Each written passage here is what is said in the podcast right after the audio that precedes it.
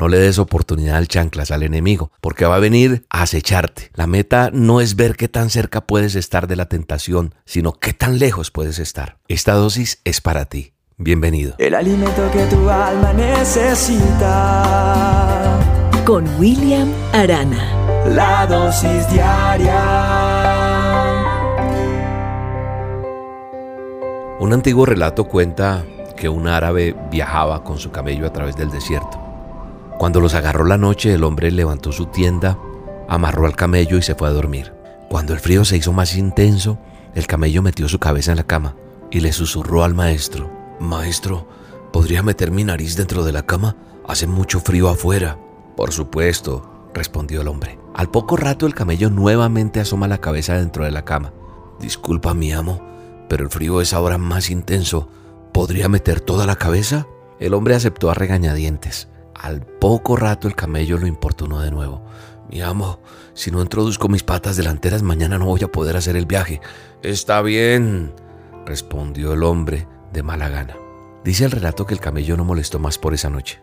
Claro, no había razón para molestar. Cuando amaneció el animal estaba dentro de la cama y el hombre estaba fuera. Algo parecido ocurre en la vida espiritual. Si le damos un dedo al diablo, se agarra todo el brazo.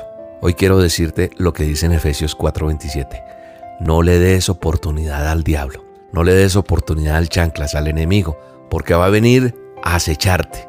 Encontré un texto en una versión de la Biblia porque como te he explicado muchas veces, la Biblia tiene diferentes versiones. Reina Valera, versión internacional, la Biblia al día. Pues hay una que se llama Palabra de Dios para Todos, PDT. Y mira como dice Proverbios 14, 16 en el manual de instrucciones. Dice que el sabio lo piensa dos veces y se aparta del mal. Pero el bruto, el bruto, es descarado y se mete de lleno. Es ese sentido común que tenemos que tener definitivamente.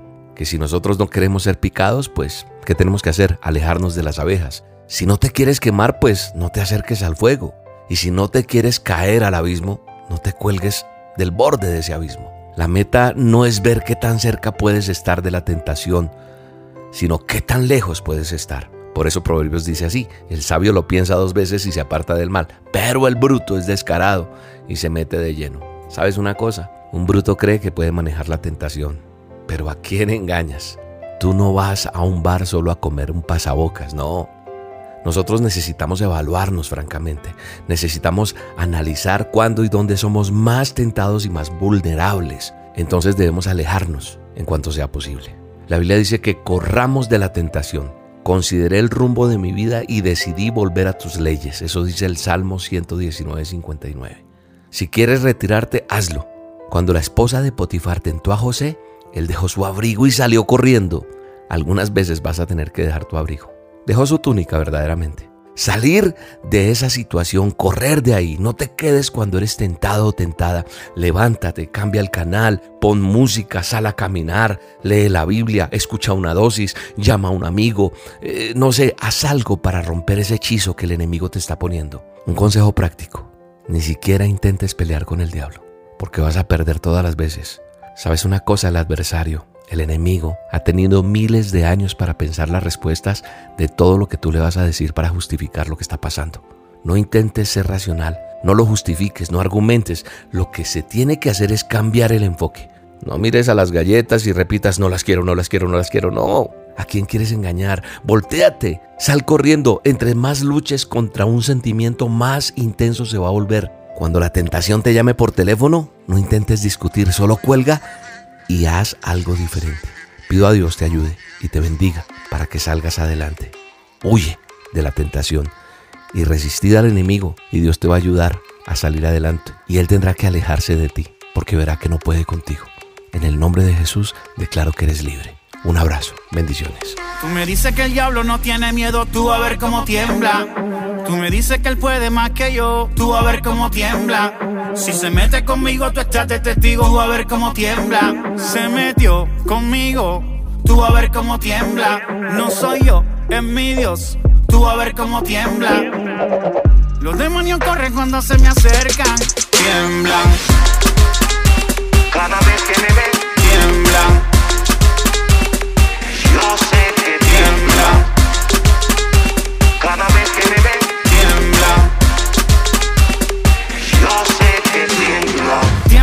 como terremoto. De, de rodillas peleo y no me agotó. En el infierno hay un alboroto. Sí, si viene por mí lo derroto. Y aguanta, que si el enemigo se levanta, él va a ver como mi gente canta. No es con fuerza que el diablo se espanta. Ya tú verás. Sonríe y dale pa' que brille. Cristo te llama, como dice Guille. No dejes que el diablo te agarre y te brille. Tú serás más grande cuando te arrodilles. Pues dice la palabra que donde se unen dos o en el nombre de Dios podemos hacer correr ¿qué le llama? al enemigo. La dosis diaria Vivir para la gloria de Dios es el mayor logro que podemos alcanzar. ¿Cómo, William? ¿Cómo? Cambia ya. Decide salirte de ese lado por donde vas. Toma cambios. Debe ser la meta de nosotros. Bienvenido a la dosis diaria. El alimento que tu alma necesita Con William Arana. La dosis diaria Alguien me preguntó no hace mucho, William, ¿qué es la gloria de Dios? Me puse a pensar qué es la gloria de Dios y, y para mí son muchas cosas. Es la esencia de su naturaleza, es, es ese peso de, de lo que importa Él en mi vida, es el brillo de su esplendor. Pero ¿cómo lo veo? Con mi relación con Él todos los días. Él me demuestra su poder. eh, en la atmósfera yo siento su presencia y veces voy caminando, voy en el carro, voy en cualquier lado y siento decirle, mi alma te alaba, Padre, porque siento su, su esplendor. Lo veo inclusive eh, en, en la bondad, eh, en todas las cualidades de lo que puedo observar de su amor hacia mí. Y eso es lo que yo quiero impregnarte a ti cuando escuchas las dosis diarias. Y de pronto surge otra pregunta, si esa es la gloria de Dios, ¿dónde está esa gloria de Dios? Solamente yo observo alrededor y encuentro personas en el camino que, que Dios toca para que las cosas se aparejen, para que las cosas se den. Cuando yo camino alineado con Dios, puedo ver reflejado en personas que, que se aparecen y que son parte de un propósito de Dios. Me brindan un hospedaje, me dicen venga aquí, eh, surgen cosas para presentarnos en un lado, en otro, para llevar la palabra, se soluciona algo allí. Entonces yo veo la gloria de Dios inclusive reflejada en muchas formas, de muchas maneras, porque su gloria la veo en todas partes. Desde la forma de, de lo que Dios ha hecho en diferentes personas, cómo las usa para que sigamos extendiendo el reino, como inclusive cuando miro las estrellas, cuando miro un atardecer, cuando miro eh, las nubes, cuando voy volando en un avión, eh, miro la creación en la carretera, los paisajes. Esa naturaleza me enseña que Dios es un Dios todopoderoso que hizo cielos y tierra. Y yo puedo disfrutar de esa variedad porque Él ama la belleza. Él es organizado, Él es sabio, Él es creativo. Por eso la palabra de Dios dice que los cielos cuentan la gloria de Dios. Yo miro a veces esos paisajes y puedo ver la gloria de Dios. La gloria de Dios está ahí. Hay una canción bellísima que hace Ricardo Montaner con su hija y dice, la gloria de Dios. Es pensar que la gloria de Dios maneja mi vida. La maneja con hilos de amor. Yo creo que esa letra es perfecta porque nos lleva hasta Él esa gloria. La gloria de Dios es gigante, es sagrada, nos lleva en sus brazos, Él alimenta sus pasos. Yo creo que cada uno de nosotros tenemos que entender lo que es la gloria de Dios en nosotros. Porque de Él, por Él y para Él son todas las cosas. A Él sea la gloria para siempre, para siempre. Eso lo declara Romanos 11:36. Para Él, a Él, por siempre a Él. Yo veo como la gloria de Dios en su Hijo Jesucristo. Él, la luz del mundo, iluminó todo, inclusive esa naturaleza de Dios. Y gracias a Jesús no estamos más en oscuridad, ni tú ni yo. Y quieres salir de la oscuridad, acércate a Él. Porque Él realmente es eso, Él es luz, Él es el Hijo, el resplandor de la gloria, dice la palabra. Jesús vino al mundo para que tú y yo pudiéramos entender cabalmente la gloria de Dios. Dios posee una gloria inherente. ¿Por qué? Porque es Dios. Y Él es así por naturaleza. Yo no puedo agregar nada a esa gloria, no Señor. Así como tampoco no es posible hacer que el sol brille con más intensidad. El mandamiento que tenemos es que debemos reconocer su gloria, honrar su gloria, declarar su gloria, alabar su gloria, reflejar su gloria y vivir para su gloria. ¿Por qué? Porque Dios se lo merece. Le debemos toda la honra, toda la gloria. Todo lo que tú y yo podamos ser capaces de darle, debemos hacerlo. En todo el universo hay solo dos creaciones de Dios que fallaron en darle la gloria. Dos, ¿quieres saber cuáles son? Los ángeles caídos, los demonios, es decir, lo que se convirtió en demonios, y nosotros, las personas. O sea, los ángeles caídos son demonios y nosotros las personas. Todo pecado por naturaleza es fallar en darle gloria a Dios. Pecar es amar cualquier cosa más que a Él. Negarse a darle la gloria a Dios es rebelarme, es ser rebelde hacia Él. Así que el pecado que provocó la caída de Satanás y la nuestra también es rebeldía, es vanidad. Todos hemos vivido para nuestra propia gloria y no para la de Dios. Ninguno de nosotros le hemos dado a Dios toda la gloria que merece de nuestra parte. Y eso es un pecado. Y ese es un error. No podemos seguir cometiéndolo. Vivir para la gloria de Dios es el mayor logro que podemos alcanzar. ¿Cómo, William? ¿Cómo? Cambia ya. Decide salirte de ese lado por donde vas. Toma cambios. Debe ser la meta de nosotros. Porque Dios dice que somos su pueblo, creado para su gloria. Eso dice Isaías 43:7. Míralo, tú y yo somos pueblo creado para su gloria. Cuando entendamos eso y salimos de ese lodo cenagoso, ese lodo que me tiene atrapado, esa tierra movediza que me está tragando, entiendo que yo fui creado para su honra y su gloria. Y cuando yo soy creado para su honra y su gloria, le agrado con lo que hago, con lo que digo, como soy, como visto, como camino, como hablo, como mi entorno, mi, mi, mi forma de ser, lo que respiro, alaba y glorifica el nombre de Dios. Creo que estamos llamados a eso. Padre, en el nombre de Jesús te doy gracias por este tiempo. Te doy gracias por esta dosis. Te doy gracias por esa pregunta de qué es la gloria de Dios. Y poder entender que tu gloria sea manifestada en cada uno de nosotros, sea manifestada en este tiempo en la tierra, que sea manifestada en cada uno de los que queremos amarte, servirte y glorificarte, y que podamos ver la gloria tuya reflejada en cada uno de nosotros. Gracias por tu amor, por tu misericordia y perdona nuestros pecados en el nombre de Jesús. Amén y amén. La gloria de Dios,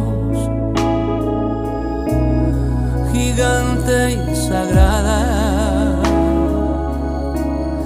me carga en sus brazos, alienta mis pasos, me llena de paz y miel sale a jugar cuando me viene a ver y me deja ganar.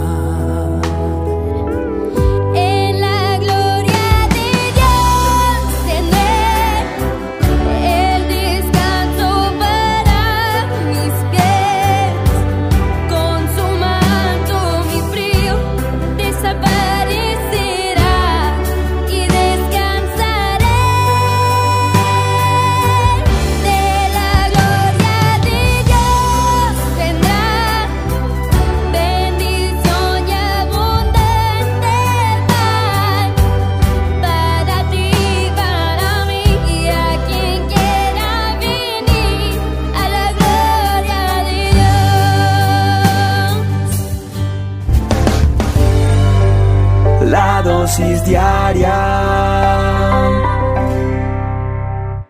Yo quiero que sepas, cuando tú y yo hacemos algo que está mal, deberíamos escorrer hacia Él, no huir de Él. Él está dispuesto a perdonarnos. Quédate atento porque Dios te hablará en esta dosis. El alimento que tu alma necesita. Con William Arana. La dosis diaria. Hola, hoy también te tengo una pregunta. No sé si te gusta que te haga preguntas o no, pero creo que es importante meternos un poquito en esto para poder eh, experimentar un poco qué pasaría si esto fuera así. Por ejemplo, te tengo la siguiente pregunta. ¿A ti te gustaría tener a Jesús de vecino? ¿A Jesucristo de vecino? Piénsalo por un momento. Imagínate que es el vecino tuyo, el que está ahí al lado, el que vive en tu vecindario, el que vive en tu cuadra, el que vive en tu conjunto, el que vive ahí en la casa siguiente, en el apartamento siguiente. ¿Te gustaría o no te gustaría? Tal vez hay respuestas de no, no me gustaría porque tal vez mm, no me podría divertir si me observa todo el tiempo, ¿cierto? O habría alguien que contestaría, yo me sentiría culpable cada vez que, que encendiera la televisión o pusiera música o me peleara con mi familia. Yo creo que la mayoría estarán diciendo que no estarían de acuerdo tenerlo de vecino. Por alguna razón, creo que muchos de los que están escuchando esta dosis dicen es que tener de vecino a Jesús de Nazaret, a Jesucristo, tendría uno que ser una persona perfecta para poderse sentir cómoda en presencia de Él. Pero ahora te pongo a pensar otra cosita y a que nos busquemos en otra pregunta que te quiero hacer.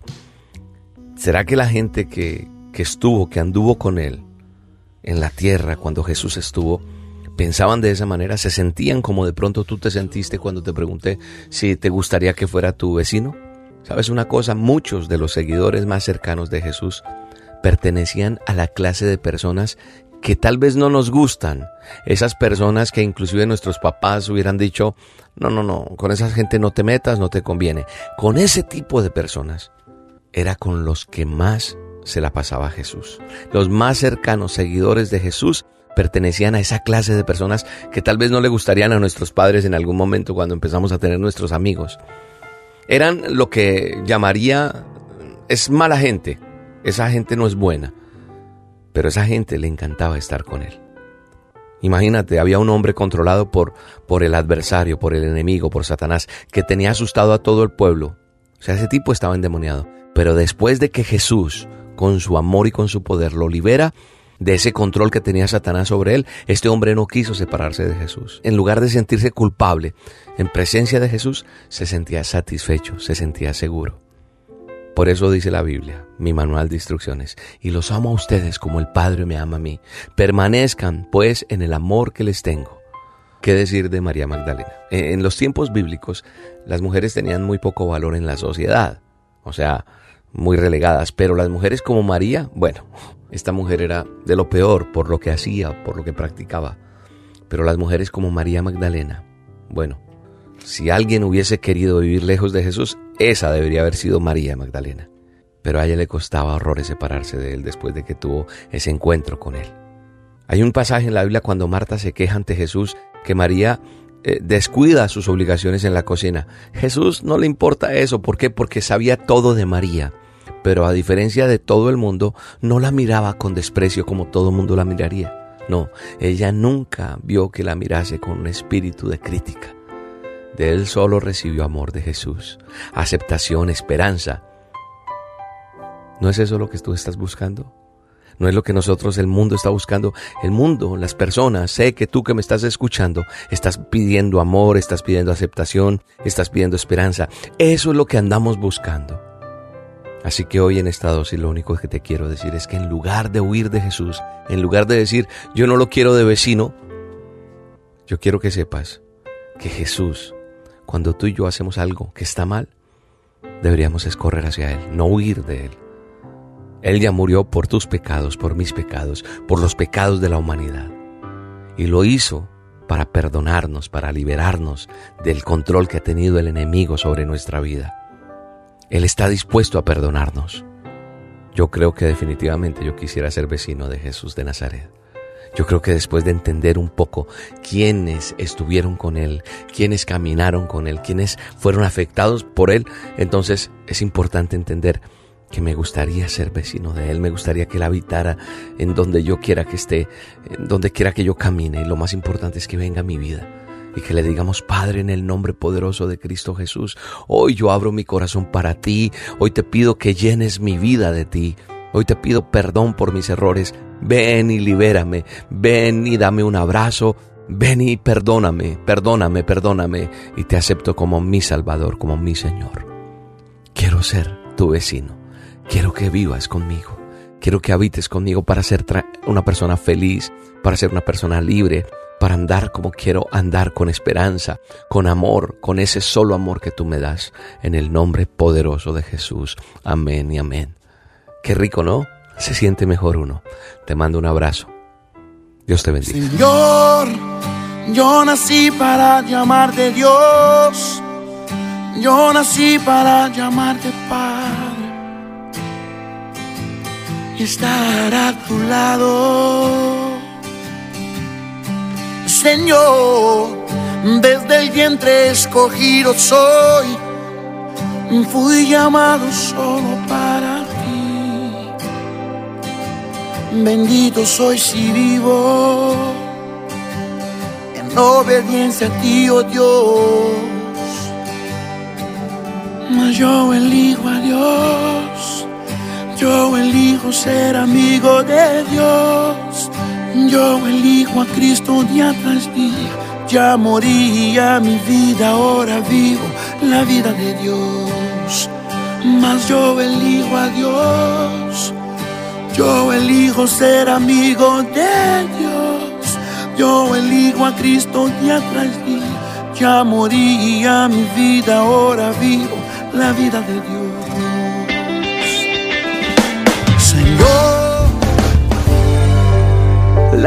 Dosis diaria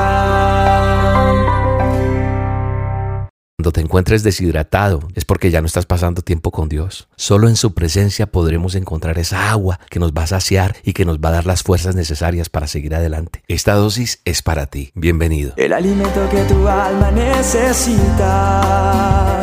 Con William Arana. La dosis diaria.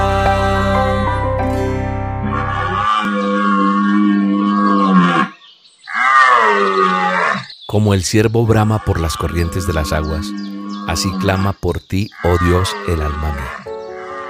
Qué bonito salmo. Es el Salmo 42.1 que está en el manual de instrucciones en la palabra de Dios. Pero ¿por qué David se refiere al siervo bramando? ¿Y por qué dice eso? Porque dice que así clama por ti el alma mía. Me puse a mirar un poco y encuentro una investigación o los estudiosos de los animales en el bosque, en la selva, dicen que el ciervo brama por dos motivos. El primero de ellos es porque tiene sed. Bramar quiere decir mugir, aullar, gritar. Entonces cuando el ciervo brama está demostrando una desesperación interna que constituye ese deseo ferviente e imposible de aguantar. Y dicen que en épocas de apareamiento este animal tiende a sudar mucho y ese sudor emite un hedor que lo delata y lo lleva a convertirse en presa fácil de los leones y de los depredadores del bosque. Por lo que el segundo motivo de su bramido es la necesidad de lavarse y deshacerse de ese sudor porque corre peligro. Este pasaje es uno de los pasajes más cautivadores de la Biblia. Y, veo ese deseo en el corazón de David por la búsqueda de la presencia de Dios, a tal punto que se compara con el siervo, esa sed que le lleva a bramar por las corrientes de las aguas. El mal olor delata al siervo y lo hace vulnerable ante los depredadores. De la misma manera, cuando tú y yo no tenemos al Espíritu Santo en nosotros, nuestro aroma espiritual también produce un hedor que nos hace vulnerables, nos hace ser presas fáciles del enemigo, del adversario, del chanclas. El enemigo sabe cuándo un creyente está bebiendo del agua del Espíritu y cuándo no lo está haciendo. Y de ahí la importancia de buscar con desesperación esa llenura del Señor. Si el siervo no consigue agua en un lapso de tiempo determinado, puede deshidratarse y llegar a morir. Y de la misma manera sucede con nosotros en nuestra vida espiritual. Si no estamos llenos del Espíritu Santo de Dios, lamentablemente vamos a terminar muriendo espiritualmente. Cuando te encuentres deshidratado, deshidratada, es porque ya no estás pasando tiempo con Dios, es porque no te importan las dosis, es porque no haces a solas con Dios, es porque no te importa leer el manual de instrucciones, cuando no leemos la Biblia, cuando no buscamos de Él, cuando todo se vuelve una monotonía, cuando nos ocupamos y nos interesan más las cosas terrenales, todo en la vida cambia y lo más triste es que en el fondo sabemos que no estamos bien, pero aún así no sientes ni haces nada por volver a buscar esa agua viva que es la presencia del Señor.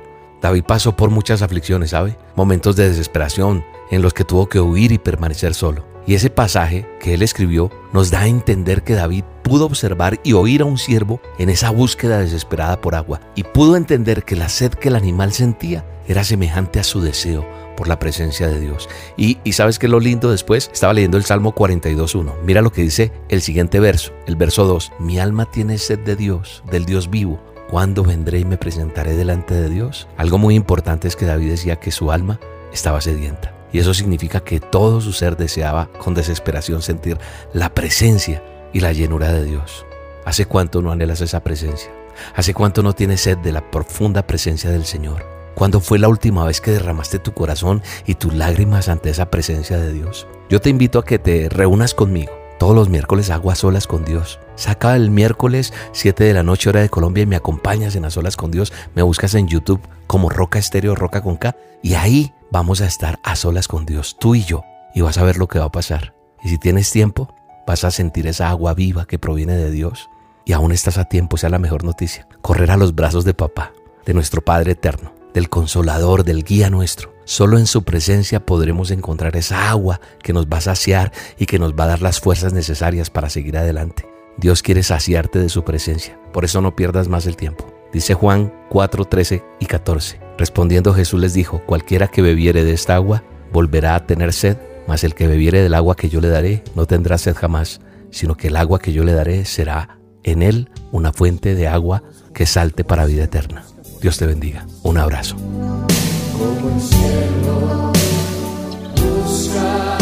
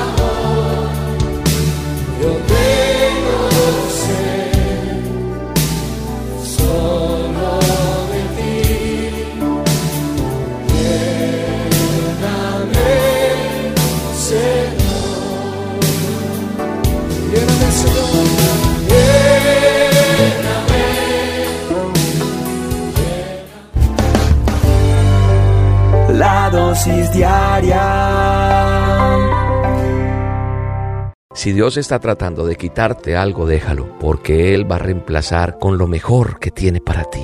Esta dosis es para ti. Bienvenido. El alimento que tu alma necesita Con William Arana. La dosis diaria Alguien me dijo en alguna ocasión que, que para mí había promesa, que, que yo era hijo del dueño del oro y la plata, que yo era hijo del rey de reyes, que yo tenía nombre, que yo tenía heredad, que yo tenía un linaje y que todo eso lo conseguía porque era hijo de un Dios todopoderoso. Para mí no fue fácil entender eso, para mí no fue fácil introducir eso en mi pensamiento y en mi corazón, ¿sabe? Porque estaba anclado a muchas cosas que no me dejaban caminar. Cosas que me ataban, dependencias emocionales, esclavitud eh, en, en alcohol, esclavitud en muchas cosas. Y no me dejaban ser libre porque venía con muchas cosas que no me dejaban llegar donde yo quería llegar. Me costaba ser una persona que saliera adelante porque habían muchas cosas que impedían que yo saliera adelante. Habían muchas barreras por, por, por saltar, muchas cosas que no me daban la oportunidad. Alguien una vez me dijo, William, tú tienes que renunciar a lo que tienes en este momento para alcanzar lo que Dios tiene para ti. Y cuando yo escuché eso, mm, sabe, no lo podía digerir porque, porque uno se aferra a cosas y no permite que Dios haga lo que tiene que hacer. Porque era, era difícil cuando uno ha sido golpeado emocionalmente, cuando uno ha sido golpeado espiritualmente, cuando uno ha sido humillado, cuando uno prácticamente ha sido deshumanizado y azotado emocionalmente. Sé que las personas que han vivido esto me están entendiendo. Sé que tú hoy puedes estar cansado, puedes estar exhausto, puedes decir, ya no quiero más esto. Entonces, si yo te digo a través de esta dosis, tienes que renunciar a lo que tienes hoy para que puedas alcanzar a lo que Dios tiene para ti. Entonces, Vas a decir, William, pero no entiendo. Renunciar, pues parece algo bueno para poder alcanzar eso, esa victoria. Pero se ve tan imposible, tan lejos, que uno dice, ¿cómo hago para alcanzarla? ¿Cómo hago para lograr eso?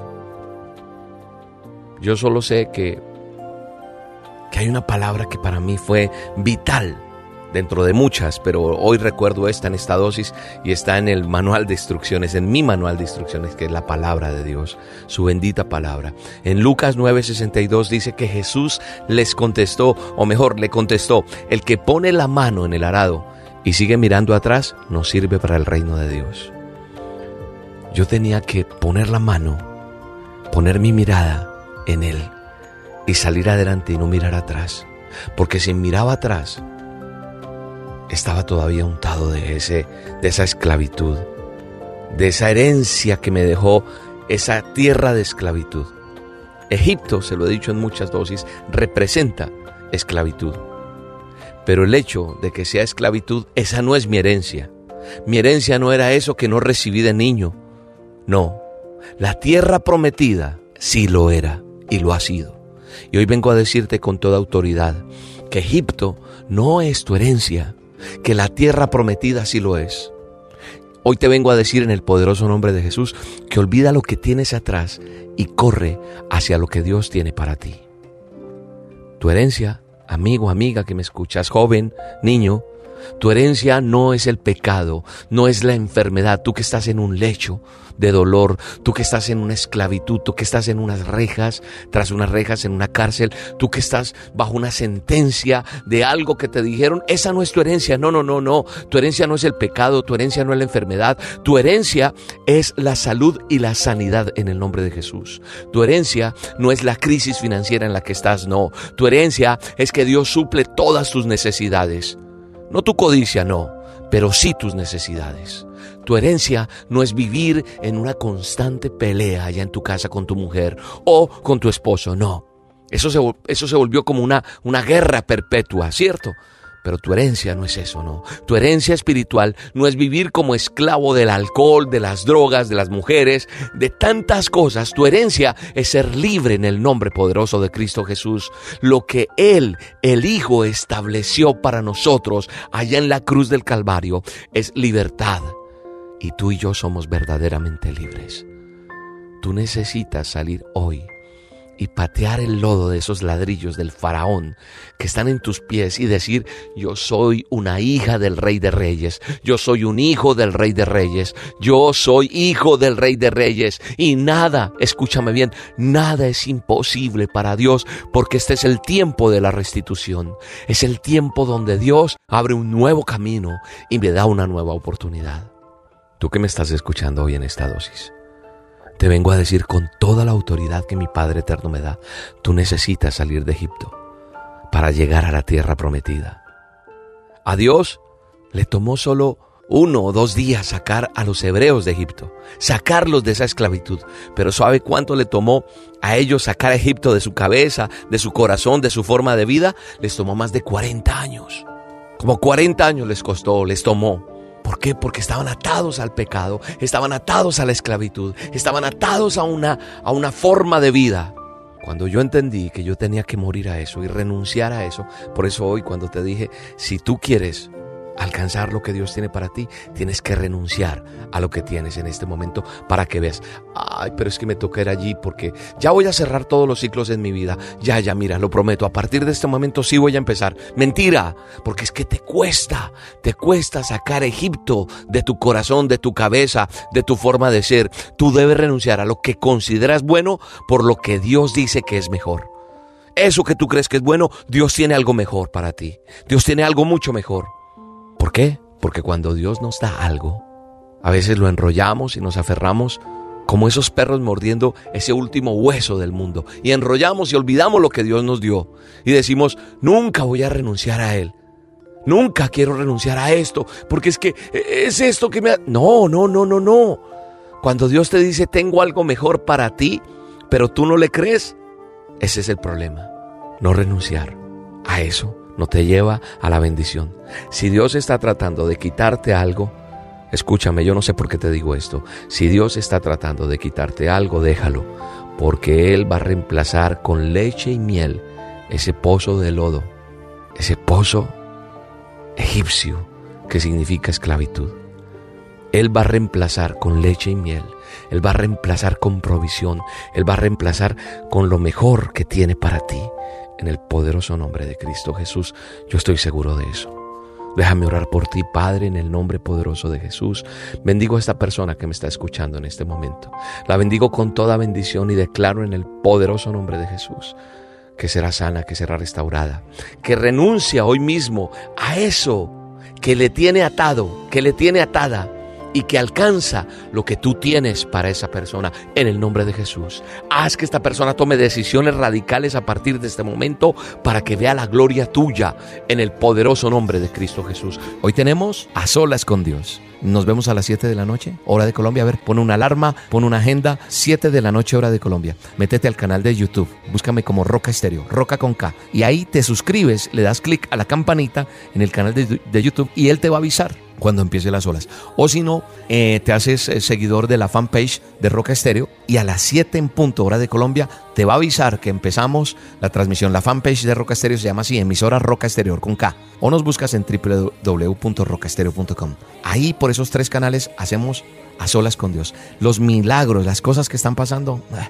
no te cuento, tienes que vivirlo y tienes que experimentarlo. Te espero hoy 7 de la noche a solas con Dios. Un momento inolvidable marcará tu vida. En el nombre de Jesús. Ahí nos vemos. Te mando un abrazo. Yo soy tu padre, el gran yo soy, lo prometido